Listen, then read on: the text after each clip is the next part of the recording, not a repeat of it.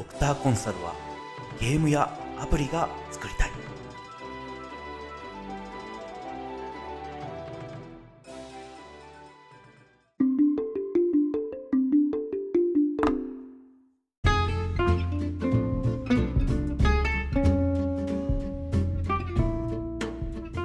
ハローニューワールド。皆さんこんにちは。ドクターコンサルはゲームやアプリが作りたい。プレゼンターのロックです。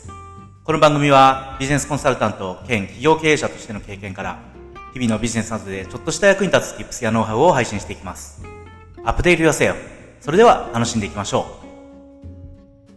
う。はい、えー今回で第18回目の収録となります。え今日はですね、えービジコン、えーと、ドッコンビジネスクイズで、えー制作関連のクイズをまた出題したいと考えています。まあ、毎回あの、クイズ、自分自身で考えているんですが、あのこうクイズ考えるの楽しいんですけども、まあ作るのってやっぱ難しいなと考える毎日だったりします。まあ、本当にあの、なんていうんですかね、単純な知識問題っていうのであれば、まあ、ある意味いくらでも出題するってことはできるんですけども、そこにですね、知って得したとか言ってもらえるような、えー採点要素を付け加えると、本当によく考えて出題しなくてはならないなってなるんですよね。で、えーさらにですね、まあそのクイズを通して、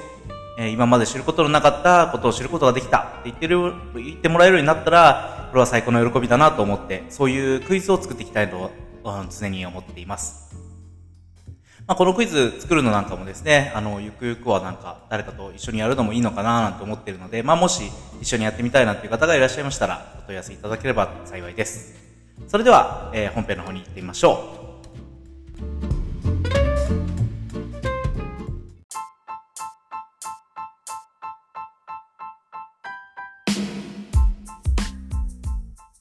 ドクコンビジネスクイズ。さて今日もやってきました、ドクコンビジネスクイズのお時間です。このコーナーではビジネスにまつわるクイズを出しして、それに対する回答とうんちくをお話ししていきます。それでは早速クイズに行ってみましょう。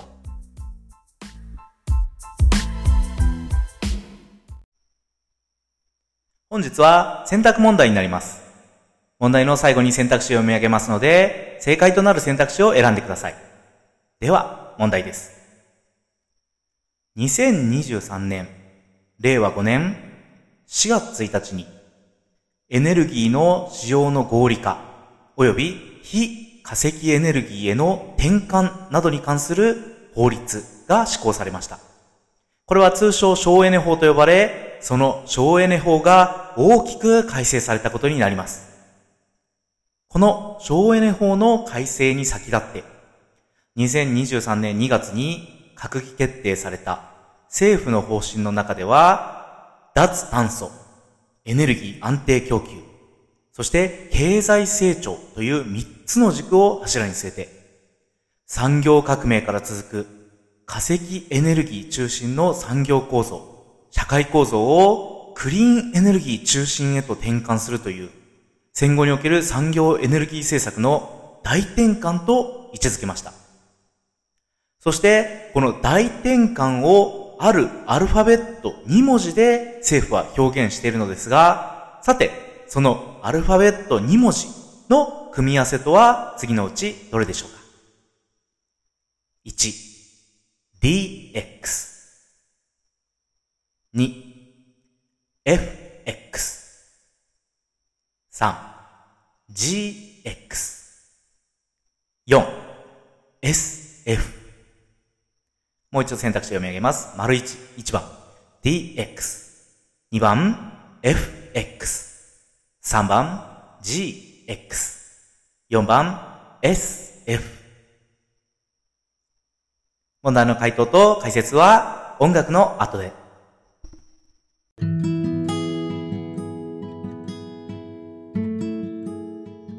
はい、えーここからは問題の答えと、えー解説に入っていきたいと思います。答えは3番の GX。3番の GX が正解になります。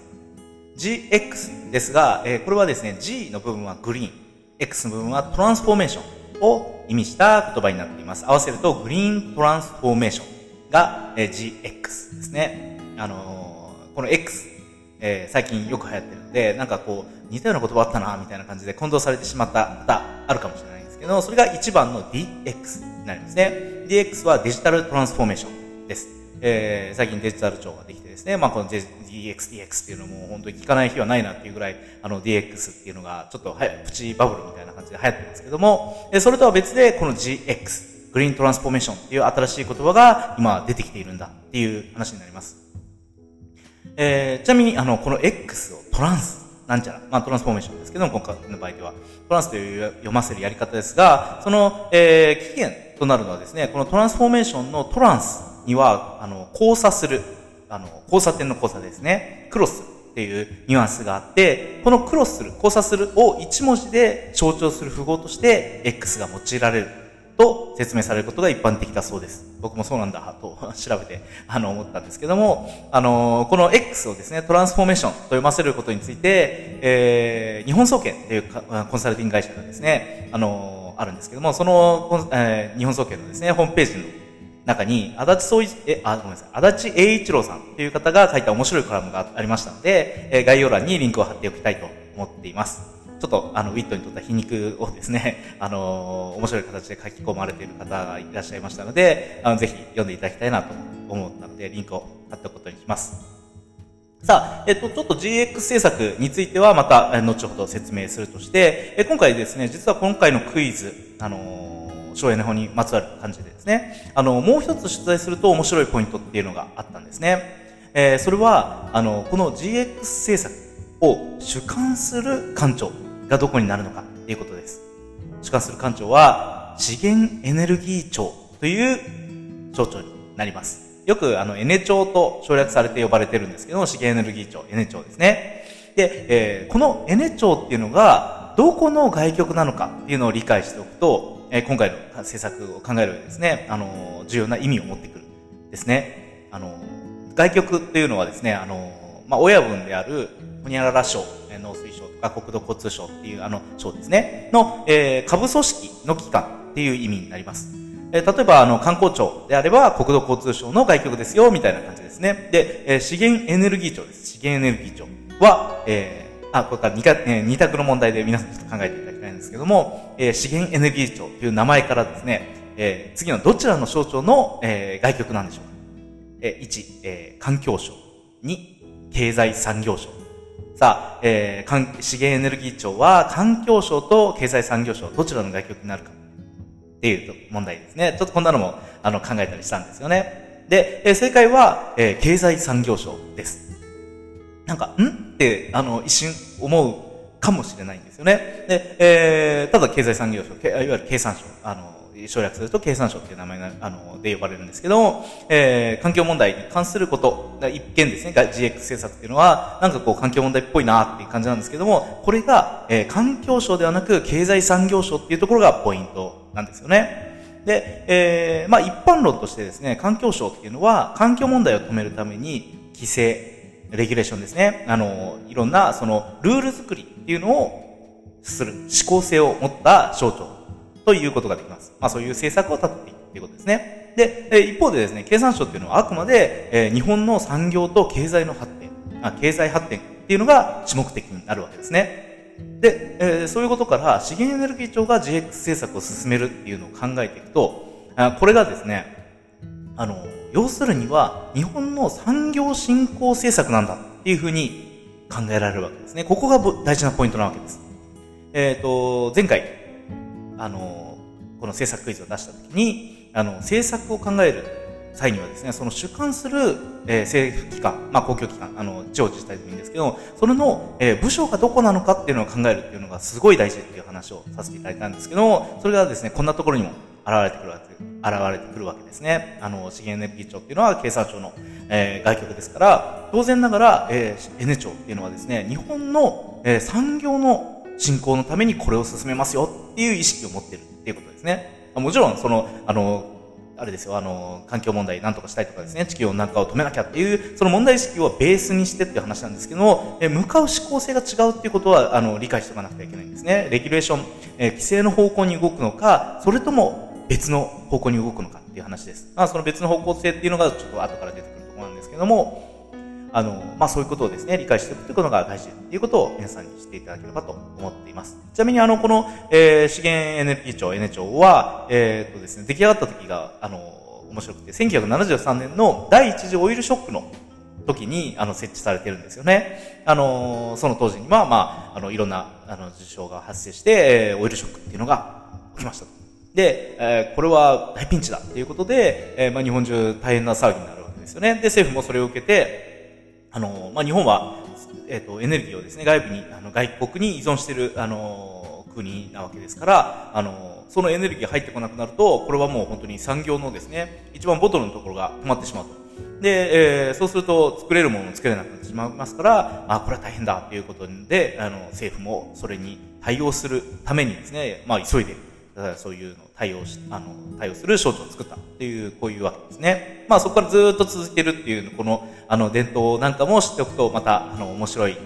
のかなと。このエネ庁が、えー、2023年、あ要するに50年経ってるわけですね。大大臣オイルショックから50年経ってるわけですけども、あの、その時にこう復活してきて、省エネ法を、えー、武器にですね、GX 政策を進めるっていうのまたこれもまたちょっと感慨深いなっていうところが、あの、個人的にはあったりします。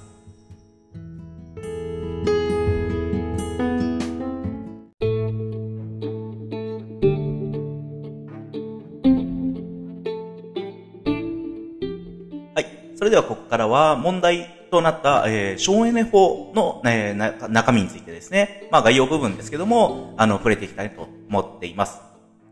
ええっと、まず省エネ法の背景なんですけども、えっと、既存のですね、省エネ法、あ、えっと、改正前の省エネ法はですね、化石エネルギーの、えー、有効活用だとか、最適化っていうところに焦点が当たってたんですけども、今回の、えー、改正された省エネ法っていうのは、二つのですね、異なる文脈が存在しているっていうのを考えることが、えー、大事かなと思います。えっと、エネルギー庁、えっ、ー、と、N 庁のですね、エネルギー庁のホームページに書いてある文章をそのまま読むんですけども、えっ、ー、と、この省エネ法の背景っていうところでですね、非化石エネルギーを含めたすべてのエネルギーの使用の合理化、及び非化石エネルギーへの転換を求めるとともに、電気の需要の最適化を促す法体系に変わります。というふうに書いてあるんですね。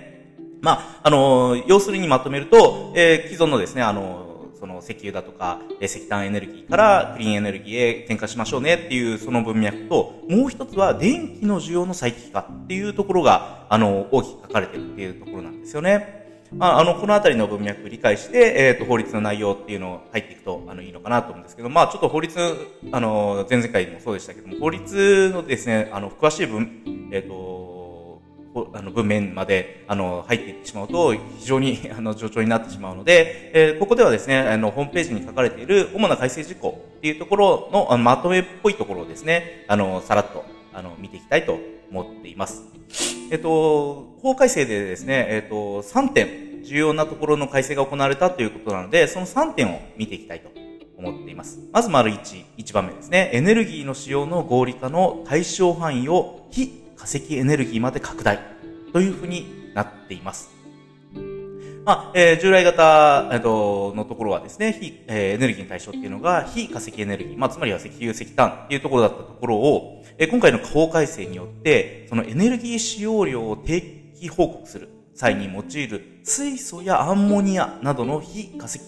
え、燃料の、えー、ところまで規定したっていう、まあ、要するに拡大させたっていうところですね。えここで出てくる水素だとかアンモニアっていうところが、えー、まあ今回重要だったりするわけです。まああの、中学校の理科なんかで、あ水素とかアンモニア出てきたなって言われる方多いと思うんですけど、まあ僕もそうなんですけども、えー、この、あの、クリーンエネルギーだとか、えー、そういった分野ですね、今世界的に注目されているのがこういった水素とかアンモニアなんですね。あの、ちょっと物質的なことは僕も、あの、詳しく、あの、紹介することができないので、えっ、ー、と、この水素だとかアンモニアがどういうふうに、あの、このグリーン分野でですね、活用されているのかっていうところで、あの、ポッドキャスト番組でですね、あの、グリーンインパクトっていう番組がありますので、そちらの方、あの、お勧めしておきます。いろんな、あの、タイプのですね、詳しい方々が出てきて、まあ、世界的に見てですね、あの、詳しい方が出てきて、えー、この水素だとかアンモニアっていうのが今どういうふうに活用されているのかとか、どういうことが期待されているのかっていうのをすごい詳しく、しかも面白く、あの、紹介してくださってますんで、あの、グリーンパクトっていう番組ですね、あの、非常におすすめなので、そちらの方を聞いていただければと思っています。まあ、そういったところが、まず1個目の改正点ということですね。で、2個目。2個目が、非化石エネルギーへの転換に関する措置っていうところでですね、えっ、ー、と、この、あの、省エネ法の改正によって、えー、非化石エネルギー、あの、要するに、ちょっとこれからクリーンエネルギーとしますけど、クリーンエネルギー関連の、えー、施設の、えー、導入措置、えー、そういったものを、あの、こういったふうに進めてくださいねっていう目安となる、えっ、ー、と、目標、あの、水準ですね。ごめんなさい。えっ、ー、と、水準を、えー、どんどん打ち出していきますよっていう話になっています。うん、まあ、あの、その中でもですね、えっ、ー、と、文章の中で実際出てくるんですけども、工場や業務分野の特定事業者に対する使用する非化石電気の割合を向上させるための目標の提出を求めますっていう話で、まあ、工場ですとか、あるいは、あの、物物流関係のあの産業ですね。まあ、そういったところ、あの、に、こう具体的にですね、どの程度グリーンエネルギーの、えー、改善措置を取っていくのかっていうのをですね、こう目標値を提出してもらうようにするっていうようなことを書いてあるわけですね。まあ以前からもちろんやられてたんですけども、それは、あのー、これからはですね、後半かつ、まあ、あのー、なんていうんですかね、具体的に、あの、それをどういうふうに進めていくのかっていうところまで含めて、えー、基準を出していく。で、政府の方も当然ながらこういった目標値でやってくださいねっていうのを出していって、事業者の方もそれに対してフィードバックを返していくっていう、こういった一連の流れを作っていくって話です。まあ、あの、ここはちょっとレギュレーションっぽい、あの、話なんですけども、ただ、えー、エネルギー庁がやってるってことが大事だったりしますね。ここに関して政府は今後、えー、助成していくよっていう話なんです。要するにはですね、えっ、ー、と、各種の補助金とかも当然出てくるでしょうし、えー、といった、えー、こういったものを推進していくための、えー、様々なですね、政策を打っていくっていう話が重要になってきますから、まあ、事業者の方もですね、これを、えー、受け止めて、どういうふうに、えー、特に工場を持っているようなメーカーさんですね、メーカーさんは、えー、どういうふうに変えて、えー、自分たちの、あのー、産業基盤を変えていくかっていうところが大事になっていったりするかと思います。まあ、あとは、あの、物流関係ですよね。物流関係従来からずっと言われてきたことですけども、いよいよ、あの政府も本腰入れてきますし、まあ、周りの環境ですよね。事業環境もそういった形に、あの、劇的に今後十数年あの、まあ、十数年もかかるかどうかもわかんないですけども、あの、環境分野が変わってきますから、えー、輸送関連産業ですとか、えー、そういったところはこれからますますですね、あの、事業の変革っていうのを求められてくるのかなという感じがしてきますね。で、最後、えー、3点目。えー、ここはまあ、あの、重点的に変わったところでもあるんですけども、電気の需要の最適化に関する措置っていうことですね。で、えー、ここで一つ、えー、キーワードが出てきます。それが、ディマンドリスポンス。ディマンドリスポンスってやつですね。まあ、あの、ちょっと聞き返しがないカタカナなんですけども、あの、エネルギー庁がわざわざ特設のホームページなどで作ってですね、あの、このディマンドリスポンスっていうのを進めたい、あの、っていうのをやってますから、今後まあ、ますます重要になってくるかなっていうところで押さえてといいかもしれません。まあ、何かっていうとですね、まあ、あの、本当にここ数年、電気の節約、あの、節電にご協力くださいって政府が声高に叫ぶようになりました。もう電気が逼迫してますっていう話ですね。で、えー、まあ、あの、計画停電なんかも含めて、もう電気の、えー、供給量に対して需要量が上回ってしまうっていう状況が、あの、想定されてますから、それをなんとかですね、あの、供給側、つまり発電側ですね。発電側をなんとかするんではなくて、需要側、あの、電気を使う側ですね。のところの、えー、頑張りというか最適化、あの、合理化っていうのを、あの、政府も期待していくっていう話の、あの、文脈になります。まあ、ちょっとこのディマンドリスポンスに関しては、あの、なんですかね、結構む、あの、理解するのが難しいんですけども、あの、まあ、要するには、使う側に、えー、節電をですね、特にあの、ピーク時です。電気がものすごい必要になる時間帯っていうのが特定の時間帯になってますから、平日の昼間とかですね。で、こういった時にどういうふうに節電するかっていうのを、えー、政府も基準を出していくし、えー、企業の方もそのフィードバックとして、えー、どういうふうに節電していくかっていうのを、えー、返していくっていう、こういう話ですね。で、えー、さらにここのところも先ほどの、あの、丸2と同じで、政府の方としては節電してくれた分に関して、こういった見返りを出していくよっていうのが、今後ますます、えー、増えていくかな。今はなんかあの、節電ポイントみたいな、あの、ポイント還元をや、あの、政策措置としてやってますけども、今後ますますそういったところで、えー、政府としても、えー、何かしらのですね、還元措置を取っていくっていうことが、あの、出てくるだろうなと予想されるわけです。まあ、えー、こういった、えー、まとめますと、丸1、丸2、丸3のですね、えー、様々な、えー、法改正を行って、えー、GX 政策ですね。あの、グリーントランスフォーメーション。なかなか慣れないですけども、えっ、と、こういったところに、えー、もう産業構造を変えていくよっていうふうに政府が宣言していて、えー、さらにそれに基づく政策をどんどんどんどん、あのー、進めていくっていうようなことが見て取れるのかなと思っています。あのー、主幹長がですね、えー、資源エネルギー庁で、えー、その親分は経済産業省。えー、経済産業省っていう省庁はですね、まあ日本の省庁の中でも最も実行力、あの、いい意味でも悪い意味でも、いい意味でも悪い意味でもですね、あの、実行力のある省庁なので、えー、ここがやるよって言ったことっていうのは結構ですね、ガリ、ゴリゴリで、あの、やってくるっていう、あの、まあ、まあ、今までの歴史的背景があります。で、えー、ですんで、まあ、まあ、特に念頭は中国ですよね。中国が、えー、国家政策でもって様々なグリーンや GX 政策を今進めています。えー、特に自動車分野、自動車分野なんかでは BYD ですよね。えっ、ー、と、電気自動車っていうのがどんどんどんどん普及していて、日本なんかよりも今はるかに、えー、先を行ってる。で、アメリカと日本はそれで焦ってるわけです。で、えー、ここで、えっ、ー、と、出てくるのが、その民間分野と、えー、政府ですね、政策分野っていうのが、こう結合して産業を進めていくっていう構造なわけですけども、まあ、これがですね、まあ、あの、この環境分野に関しては、かなり重要になっていってるんだっていう認識をですね、もうアメリカも日本も持っているっていうことだと思います。うん、まあ、あのー、民間分野が、あの、頑張らなくちゃいけないっていうところでですね、政策分野がどういうふうに歩み寄るかっていうところの話で、かなり難しい、あのー、ところの話だとは思うんですけども、まあ、あのー、や、あの、やっぱりですね、地球温暖化っていう問題、これも のっぴきならない今状況になっていってしまってますから、まあそのあたりのこうバランスをどうやって取っていくかっていうところが各国ですね、課題になってるんだろうなというところです。まあ、ちょっとあの難しい話もいろいろしてしまいましたけども、まあ、GX 政策、あの、知っといて損はないかなと思いますので、あの、そういったものがですね、今、どんどんどんどん進行中なんだっていうことをあの気づいていただくだけでも、あの、いいのかなと思っています。まあ、あの、そんな、あの、ところで、えー、今日のクイズ終わりにしたいと思います。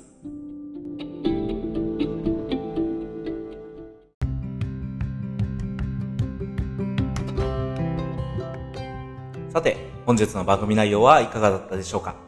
ちょっとでも皆さんのビジネスに役立ったり、おっと思える発見があったのなら幸いです。このラジオ番組は、プレゼンターのロックがほとんどノウハウや経験もないのに、ゲームやアプリを作ってみたいと思ったことから始まっています。このラジオを聴いて、ファンやサポーターになってくれる人を増やすためです。もし、ドクターコンサルのゲームやアプリをやってみたい、作るのを応援したいという方がいらっしゃいましたら、ぜひコミュニティメンバーとしてご支援いただければ幸いです。詳細は概要欄からホームページをご覧ください。また、この番組のフォローするボタンを押して、フォローや高評価いただけると大変励みになります。Twitter、今は X ですが、のアカウントもフォローお願いいたします。それではまた、See you again soon!